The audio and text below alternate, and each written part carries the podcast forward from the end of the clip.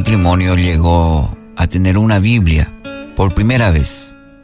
Ninguno de los dos esposos había conocido antes. Eh, el marido empezó a, leerla en, el hogar, en su hogar.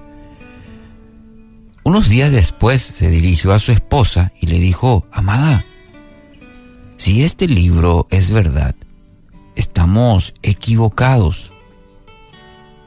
Continuó la lectura de la Biblia y al cabo de unos días habló nuevamente a su esposa y le dijo, si este libro es verdad, estamos perdidos.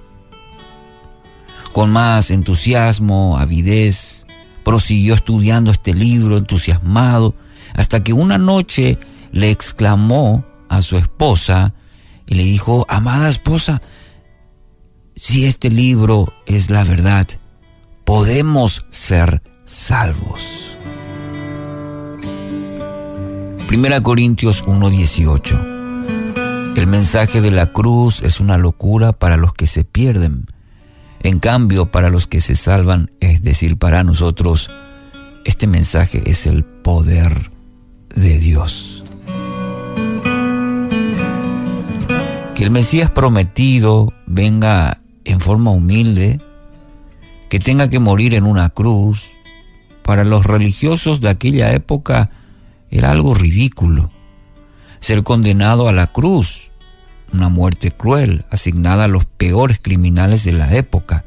Jesús, el Cristo, fue a la cruz que en ese momento representaba lo peor.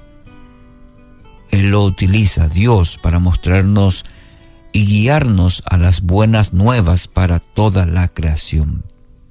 En Cristo, Dios estaba reconciliando al mundo consigo mismo, no tomándole en cuenta sus pecados.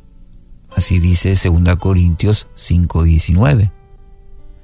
Lastimosamente mucha gente cree en cualquier ideología, ideología de hombre, pero el mensaje de la cruz parece locura. Mm, hoy, bueno, basta ver cada ideología que se escucha, en tanto el mensaje de la cruz parece cosa de locos, dicen. Una locura es. Pero este mensaje, querido oyente, es fuente de todo poder. El mensaje de la cruz es mensaje de salvación, mensaje de, de una nueva vida que Dios nos ofrece en su Hijo Jesucristo. Es poder, poder para transformar, poder para restaurar, poder para hacer posible lo imposible. Es el poder de Dios, el mismo que levantó al Hijo de la misma muerte. Poder que utilizó lo insignificante, lo vergonzoso como la cruz para que a través de ella el hombre pueda ser restaurado. ¿Anhela una nueva vida? ¿Desea experimentar el poder de Dios? Quizás habrá escuchado ya esta pregunta en algún momento, o quizás hoy es la primera vez que está escuchando esto. ¿Anhela una nueva vida, querido oyente? Desea experimentar el poder de Dios en su vida, tener una nueva vida que le permita empezar de nuevo, diríamos. Mire, nuestra condición es esta, Romanos 3, 23 en adelante. Pues todos han pecado y están privados de la gloria de Dios.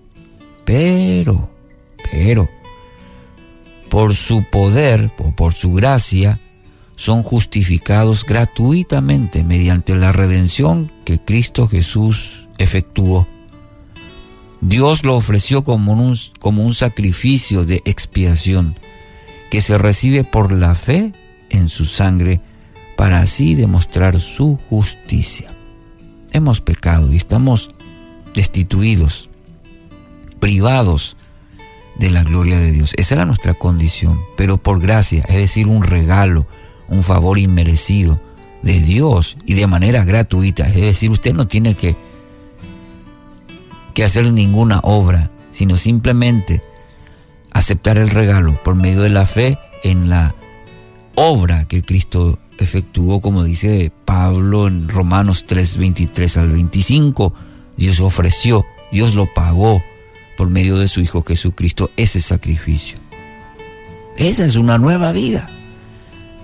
Dios está reconciliando al mundo por medio de su Hijo Jesucristo, perdonando nuestros pecados. Entonces, es una bendita locura, como dice una canción. El mensaje de la cruz sigue siendo el mensaje urgente para este mundo.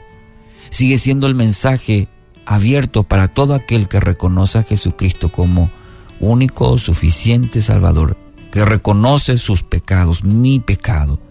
Erré el blanco y ahora Dios me perdona y me hace una nueva criatura. Hoy el mensaje de la cruz es para usted, querido oyente. Reciba este día, reciba esta mañana el perdón de Dios, arrepintiéndose de su pecado, confesando a Dios y recibiendo de esa manera el perdón de Dios y esa nueva vida que Cristo le ofrece. El poder de la cruz, el poder del amor que hemos visto en la cruz del Calvario.